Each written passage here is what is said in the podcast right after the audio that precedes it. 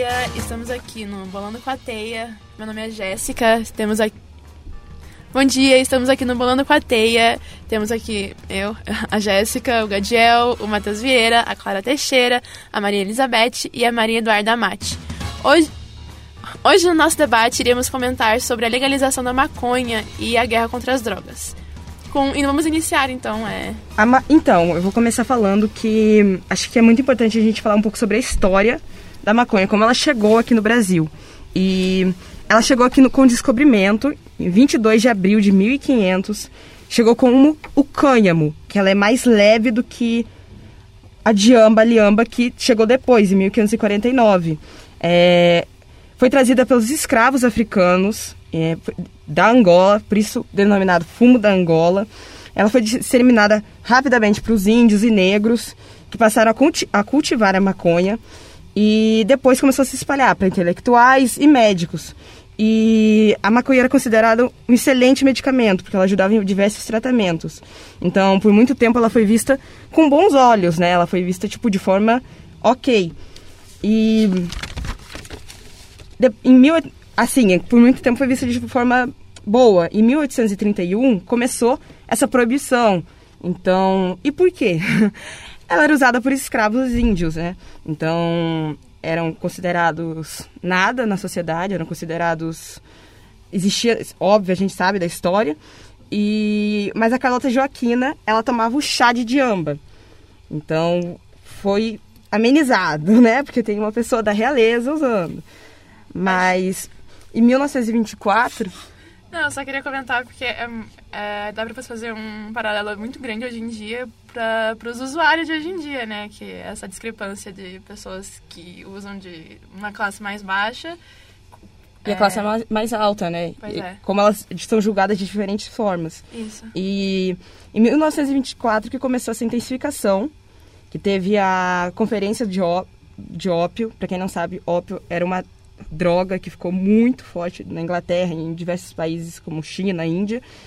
E o Brasil, sempre conservador, né, sempre bem conservador nos seus pensamentos, foi um dos mais fortes a, contra a, a maconha, a, a falar não, é droga, não dá.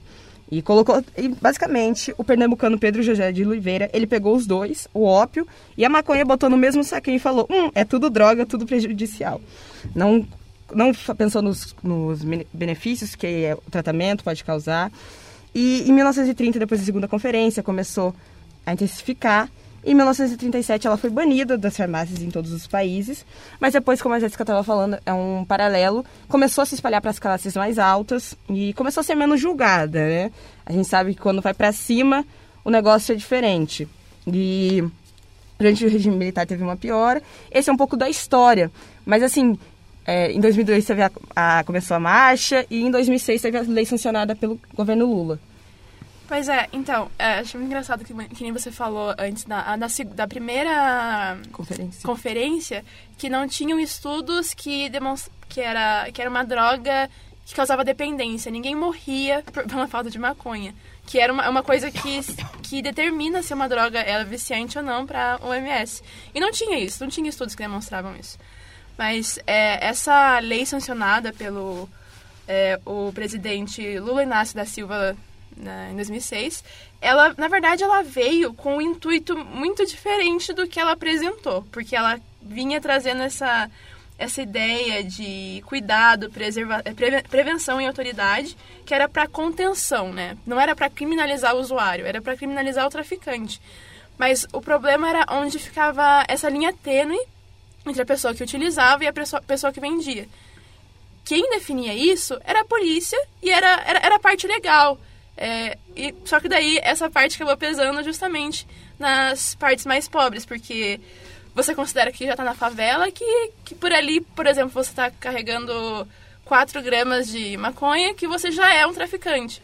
Sendo que pessoas, por exemplo, é, dá para até citar casos de hoje em dia, né? Um grande exemplo é o, o preso da desembargadora no. É, filho da desembargadora de Minas Gerais, que foi preso com 130 gramas e ele foi solto. Porque ele não, não, era, não era considerado como traficante. Eu acho importante a gente comentar que no Brasil é, não existe uma definição exata sobre a quantidade de erva que é considerada para uso pessoal ou para tráfico. Então isso meio que acaba deixando o caminho aberto para que role o racismo estrutural, role essa coisa de mexer com as classes mesmo, de e daí já pega e parte um pouco pro lado de abuso do poder policial também, porque, enfim. Pois é, é que no Brasil tá bastante presente, né? Porque é, querendo ou não, é, é, que é muito engraçado a gente falar que o, o, Brasil, não que seja o ponto desse debate, mas que o Brasil não é um, um país que pune pessoas não corretamente, sendo que o país, o Brasil tem um, uma é, quantidade carcerária de pessoas muito grande. Então, tipo, não é um, não bate assim, sabe, essas duas falas. E, sei lá, uma a cada três pessoas que estão lá dentro estão por tráfico de drogas. E aí entra nessa, nessa, nessa lei das drogas que era para ser uma coisa, só que acabou se tornando outra, porque, por exemplo, a gente teve o exemplo da, do Rafael Braga, que foi preso em 2013, que ele foi preso, na verdade, por tráfico de, num, num protesto, que eles consideravam que ele estava carregando é, coisas é, inflama inflamatórias, com um coquetel molotov e tal, sendo que né, não era. E ele acabou sendo preso por. e ficou preso até, se não me engano, em 2017, se não tô, se não tô errada. Acho interessante também comentar a diferença das matérias. Quando é uma pessoa branca, de classe alta, uma pessoa da classe mais alta, é sempre menina, é, menina pego com tantas gramas de maconha. Quando é uma pessoa da classe inferior, da classe mais baixa, uma pessoa negra, é traficante. Então, acho que também é uma coisa bem forte aqui no nosso país, né? Pois é, é a gente tem é, estudos conduzidos pelo Núcleo de, de Estudos da Violência da Universidade de São Paulo, pela Defensoria Pública do Estado do Rio de Janeiro e pelo juiz pesquisador Luiz Carlos Valois, que aponta que 62 a 74% das condenações por tráfico de drogas, as únicas testemunhas ouvidas em todo o processo foram os policiais responsáveis pela prisão do réu. Os próprios policiais que são os que determinam essa linha tênue entre usuário e traficante.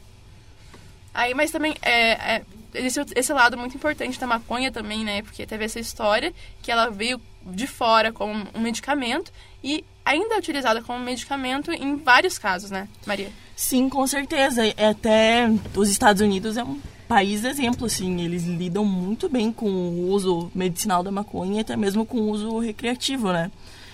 E eu acho importante a gente falar um pouco, antes de falar sobre o uso medicinal dela, falar um pouco sobre a legalização, né? Que acho que seria importante. Assim, é, eu acho que para legalizar o uso recreativo no Brasil ainda é um debate muito longo, é uma discussão muito complexa ainda, mas que o, medicinal ele tem que ser comentado, a gente precisa falar sobre. E daí tem um projeto de lei criado pelo deputado Fábio Mitidieri, do PSD, que a intenção é liberar a comercialização do remédio à base de cannabis aqui, tipo óleo de CBD, por exemplo, e que geralmente é o que é mais usado nos tratamentos, né? E hoje em dia, esse óleo de CBD, ele é importado para o Brasil, a Anvisa libera, só que é por um valor muito alto. Muitas vezes o valor não é acessível para quem precisa, então o pessoal sofre com isso, né? E esse projeto de lei ele está sendo julgado, ele ficou 50-50, que ele foi julgado a última vez em 2021 e ele vai ser julgado de novo agora, porque alguém entrou contra esse projeto e daí agora eles vai, vai ter que ser julgado de novo. Mas é importante que a gente fale sobre, porque para você conseguir hoje em dia esse óleo de CBD aqui no Brasil, você precisa de uma receita médica para tomar ele. E você precisa provar com vários documentos de que você precisa daquilo e que é uma alternativa para o seu tratamento, sabe? Tipo, não basta você querer, porque é caro a importação e é bem inacessível para muita gente, sabe? É um, é um trâmite muito grande. Assim. É um assim. trâmite muito grande. E e agora só fazendo um comentário também, eu eu tenho muito problema com enxaqueca, isso é uma experiência própria que eu vou contar. Muito problema com enxaqueca e ano passado isso deu uma piora é, bem grande. E eu fazia uso de muito medicamento. Eu fazia uso do tilenolcino, só que eu sou muito, assim, é, sensível ao medicamento. Então atacava o estômago, é, eu ficava lesada, né, dopada. E eu fiz o uso da maconha através de um amigo que usava e para uso também que é, para aliviar dor, coisa e tal. E é impressionante que o efeito é tão instantâneo do da tragada. Porque o uso que eu fazia do medicamento, que eu passava o dia inteiro ruim, da manhã até a noite, eu literalmente duas tragadas e a dor passou. Então, essa coisa de normalizar é, é muito importante porque às vezes a gente tolera coisas tão piores, na minha opinião, assim, é, o cigarro, o uso do cigarro e da bebida é tão letal, é tão mais letal do que o uso da, da cannabis. E, enfim, é só uma opinião. Pode ser que, né, até pouco tempo atrás eu era contra isso, eu tinha uma visão diferente, mas quando você faz uso e você pesquisa um pouco mais, você vê que é menos prejudicial, você entende uh, o porquê das coisas.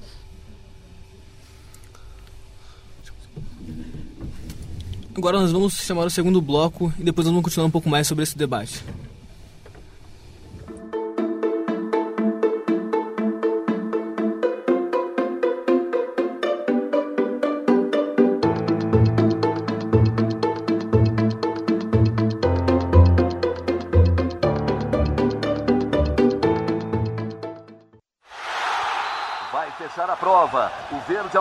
Vai para o pódio. É primeiro. Brasil, Brasil, Brasil. É o primeiro lugar. Espaço para jogar, competir, material esportivo de qualidade, integração do esporte com as outras matérias da escola. Tudo isso vai ajudar nossas crianças e adolescentes a verem a vida de um jeito diferente. São estímulos que vão colocar o Brasil no mais alto do pódio. Criança precisa brincar, correr, jogar e aprender. Aprender para a vida vitória para o Brasil. Eu falei, eu falei. Andi e Unicef. Esporte na escola. Melhor educação para crianças e adolescentes. Toda pessoa com deficiência tem direito à igualdade sem qualquer discriminação. A proteção e segurança, ainda que se encontre em situação de risco.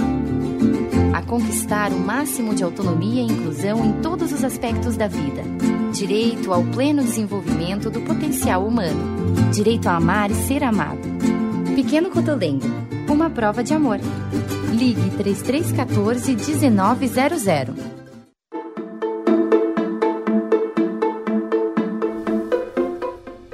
Voltamos agora aqui com o nosso debate. Eu queria abrir agora o segundo bloco, já puxando o gancho do uso medicinal que a gente estava tratando no bloco anterior, e falar também que é importante a gente saber que existem outros compostos na cannabis, além do CBD e do THC, que são os mais comuns, né, que é o que o pessoal conhece. E esses outros compostos que são o CBN, o CBG, eles podem ser encontrados em outras plantas, assim, é compostos muito parecidos, tipo como cacau, girassol e na pimenta preta. É, rola uma questão social que assim é muita doença crônica pode ser tratada com CBD, é, o CBD é o fitocannabinoide que não dá a brisa, né? E pode ser tratado esclerose, convulsão, epilepsia, ansiedade, Alzheimer, depressão. Alguns tipos de câncer eu também já vi ser tratados com isso. Por exemplo, é, câncer de próstata. Já vi uma senhora de 86 anos que tratou um tumor no pulmão também com CBD, óleo de CBD. E autismo, assim, eu sei de casos de autistas não verbais que depois a que passaram a fazer uso de óleo de CBD, eles pegaram e começaram a desenvolver a fala, né? E o THC também, ele é considerado o vilão do composto da maconha, porque ele é o que dá a brisa, né? Mas ele, apesar de ele ser relacionado com esse uso para chapar mesmo, para uso adulto, ele também trata dor, vômito, é, ele ajuda na quimioterapia, anorexia, glaucoma, estresse. E eu só queria fazer um adendo, assim, é porque muita gente tem a visão que se a gente acabar legalizando a maconha, assim, vai aumentar o consumo. Mas tem uma pesquisa feita pela, pela NYU que apontou que o aumento do consumo da maconha nos Estados Unidos depois que ela foi legalizada foi bem sutil ou quase nenhum entre os 18 e os 25 anos. é, ele permaneceu o mesmo após a legalização e dos 26 anos para cima aumentou só 90%, tipo, é, 0,90% para 1,23%. Então é bem singelo e quem está consumindo está consumindo algo de qualidade, não é que, que nem aqui no Brasil, que não é a planta pura. Aqui no Brasil vem prensado, a gente não sabe o que tem ali no meio, sabe?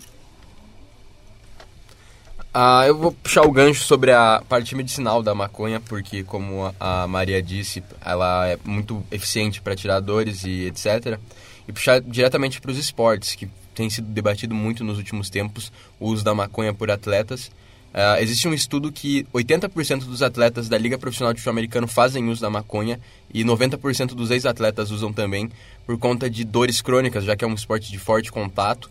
É, eles sempre usam para para curar as dores. Só que como é proibido no doping da liga, eles geralmente fazem isso na época que não tem jogo. Então eles jogam praticamente seis meses com muita dor, é, justamente por não ter muitos remédios que sejam é, legalizados na liga para usar. Então a gente tem muito casos de vários atletas que acabam sendo suspensos da liga. Um dos maiores casos é o Flash Gordon, que foi suspenso por 10 anos da liga por, pelo uso da maconha e acabou sendo reintegrado novamente. E mas já tem tido avanços nessa questão, por exemplo, na liga de basquete, na NBA, em que desde 2020 já não se faz mais o antidoping, especialmente para maconha, para outras substâncias sim, mas para maconha não. E isso é um caso que não vem só dos atletas da, da, da, diretamente dessas ligas. Por exemplo, vários atletas, olímpicos faziam uso, como o próprio Michael Phelps, que acabou sendo pego no antidoping, acabou sendo pego fumando uma vez e acabou perdendo alguns patrocínios e em seguida foi lá e ganhou mais medalhas nas, nas Olimpíadas. É importante falar como é que vai ser plantado, se vai ser importado, de onde vai vir isso. E um dos temas que tem sido abordado no último ano é a questão do cânhamo. O cânhamo é uma, uma maconha que ela pode ser plantada de forma diferente e ela pode, ela pode ser usada tanto na indústria têxtil quanto para uso recreativo, para CBD, é, é, também é rica em CBD. E aí, onde vai ser plantado isso? É, o cânhamo ele é plantado de forma inter... É, é, por tempo, então ela, ela, pode ser plantada entre as plantações de soja. Depois que a soja é, é, é colhida, até o solo se recuperar, pode ser plantado cânhamo, além de ajudar a recuperar o solo, ele também vai ser vendido por um alto valor para fora do Brasil e pode ser usado aqui dentro também para a indústria têxtil, é, para o CBD e também para o uso recreativo. Então é uma forma de a gente conseguir arrecadar dinheiro, recuperar o solo que é destruído pela soja, é um problema sério ambiental, que a soja ela acaba é, machucando muito o solo. É uma forma de recuperar o solo e também arrecadar dinheiro. Eu acho que para encerrar aqui tem uma coisa que eu acho legal de falar. É, falando nessa parte de, de arrecadação mesmo, de investimento, tem muito famoso que investe nesse mercado. Por exemplo, o Jay-Z, ele não é só produtor, mas ele é o maior produtor de maconha da Califórnia. Ele tem a Monogram Cannabis e a Beyoncé embarcou nessa com ele e ela tá fazendo dela, né? E o Justin Bieber também é em 2021 agora ele lançou uma marca de maconha chamada Peaches, que ele tá prometendo assim uma maconha bem premium assim para quem gosta de consumir, porque enfim, lá é a erva pura, né? É, que é feito com flor e tudo e já vem pronto para consumo, ele já vem bolado e tudo. O Drake também é, tem uma empresa de cannabis que, e ele também investiu na, na empresa de cannabis do produtor da, da fazenda e ele quer produzir e distribuir a planta no Canadá, que foi o país onde ele nasceu. E a Kourtney Kardashian, né, também ela tem uma linha de maquiagem, né, pra quem não, não sabe quem que é a Kourtney Kardashian, né, ela é uma da família das Kardashians, né, que são as socialites, acho que as mais famosas do mundo, né, e ela tá vendendo um creme anti-idade com base de CBD, porque o CBD é um dos compostos atuais principais, assim, é, principalmente na indústria de, de cosmético e de remédio importante a gente falar sobre o, a Califórnia, que a Manu está tá citando. Lá não tem o clima ideal para plantação, porque lá não é calor o ano inteiro, né? Então, e lá mesmo eles sendo os maiores produtores, com esse clima não ideal, o Brasil podia passar eles porque o nosso clima é perfeito.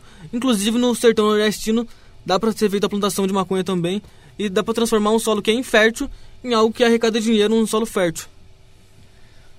É, realmente, um ponto bem, bem importante. Eu queria puxar, só brevemente, pra, antes de encerrar, a respeito do medicinal, é, só para falar que a gente diz que, por exemplo, existem muitos casos de pessoas que conseguiram, por exemplo, a Clara, que conseguiu tratar enxaqueca dela, pessoas que conseguiram tratar câncer, é, é, sintomas do autismo. É que não necessariamente isso vai ajudar todas as pessoas, assim como nem todos os remédios podem fazer isso, mas é, é buscar essa legalização em prol dos, desses estudos, para que que, que quebre esse tabu e que consigam realizar esses estudos para poder ajudar mais pessoas, sabe? Ter, parar de ter esse estigma. Mas eu acho que, é que nem como você disse, são boas notícias. A gente tem uma luta aí pela frente para conseguir essa legalização de forma. É, de forma que agrade todo mundo, porque é, a, é uma mudança na vida de muita gente, muita gente precisa disso. É, como eu falei, eu acho que o uso recreativo no Brasil, eu acho que vai demorar um pouco assim para ser debatido, mas que o uso medicinal tem que ser debatido. E principalmente porque a indústria farmacêutica lucra horrores em cima disso. Por exemplo, nos Estados Unidos o, a maconha é legalizada, mas o vende na farmácia e tudo, mas ela é taxada. Então o governo cobra imposto em cima disso e acaba voltando para o próprio consumidor, né? É, e também a, a, legalização ajudaria a acabar com um pouco da, da própria guerra contra as drogas, né? Essa, essa ideia clandestina que tem. Basicamente, é uh, o debate da, do medicinal presente, o debate da, do recreativo, um grande debate à frente, né? Sim, é, e para fechar agora de verdade, é, eu acho importante também a gente falar que com a legalização o tráfico perde força, sim, e a, regula a regulamentação é, ganha um peso, porque não adianta nada legalizar e não regulamentar, né? Mas é importante a gente falar que o uso só pode ser liberado a partir dos 21 anos, porque é quando a erva não atrapalha mais o desenvolvimento, porque antes do 21, dos 21 anos você está em desenvolvimento ainda, né? Então a maconha pode sim prejudicar é, continua sendo proibido para alguém menor de idade, mas é, já é um avanço, né? Agora, uh, eu queria agradecer todo mundo que está aqui. A gente vai estar tá encerrando. Um bom dia para todo mundo e até o próximo programa.